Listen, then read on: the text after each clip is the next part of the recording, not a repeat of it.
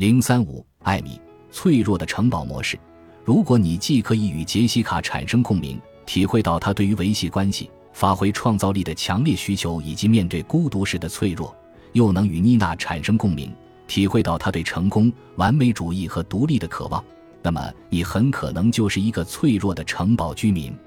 脆弱的城堡居民乍一看就像一个普通的城堡居民，但他们的城墙在受到外界压力时更容易倒塌。对艾米来说，他出众的能力可以让他得到工作面试的机会，或在一次会议上表现完美。但是在他的内心，有一个极度敏感的灵魂在努力保护自己，使自己不被无助感和害怕被人轻视所侵扰。当被触发时，艾米就更难以区分他的想法和情绪。那些熟悉的老乘客，中学时被霸凌，让他很难退后一步，从他的粘性思想所创造的虚拟现实中抽身出来。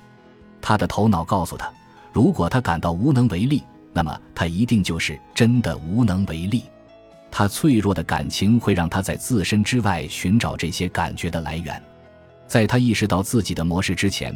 他已经开始用肢体语言和语调的改变对情绪和想法做出反应，而不是对当时的情况做出反应。如表四点四，艾米的困难源于从城堡到村庄模式的转变，这让他的感情之路尤其难走，因为他还不具备相应的技能，灵活的在竖起围墙和收起围墙之间保持平衡。艾米会因她和男友扎克的争执感到困惑，她完全不知道。一个美好的夜晚会如何在不受到任何干扰的情况下走向混乱？在下图四点三中，你可以看到它的仪表板的内容是如何融入它的 ETA 系统中的。对男友的矛盾情感实际上会触发他身心之车上名为患得患失的乘客。他忧心忡忡的想法会导致他过于依赖男友，且总是十分卑微。这通常会导致她对自己为男友付出的一切感到愤愤不平，而有时候她会评判他，也会在意别人会因为自己与男友在一起而如何评判他。这会导致她经常用一些微不足道的小事来找他的茬，之后她又会担心自己把男友越推越远。所有的这些都导致了她感情关系的紧张。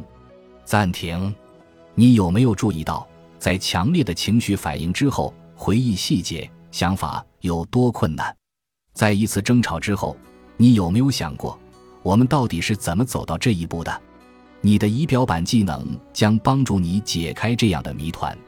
想法 vs 情绪，请记住，我们的情绪会模糊我们对事件的认知和回忆。想法可以融入现实之中，我们可以对这个现实做出情感上的反应。虽然我们体验到的情绪实际上是系统中整体交互的结果，但为了完成仪表板练习，你需要具体、逐个地解析它们。我们很容易混淆自己的想法和感受。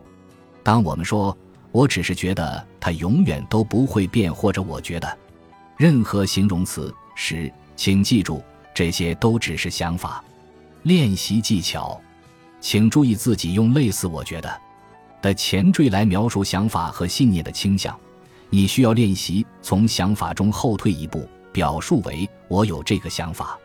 用这种简单的方式来表达你脑海中的内容，将能帮助你减少一些对情绪的影响。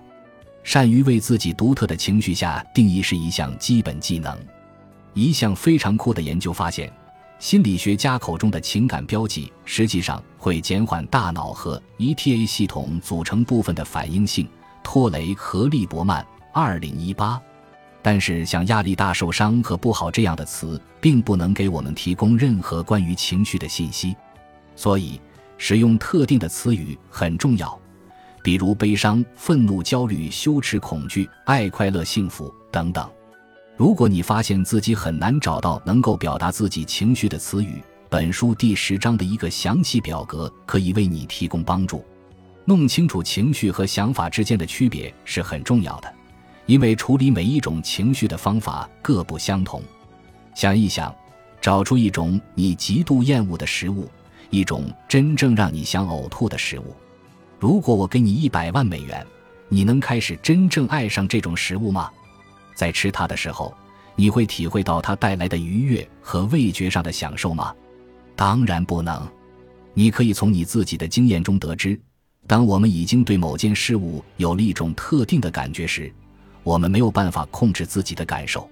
但为了一百万美元，你能找出一些想法和理由来鼓励自己采取行动，去吃这些食物，并发出美味的声音吗？是的，你可以。我们对自己的想法和行为有着很大的影响力，因此，区分你对一个事实的看法和你的情绪感受，对于以后面对不同的内在体验时决定应用哪种技能是非常重要的。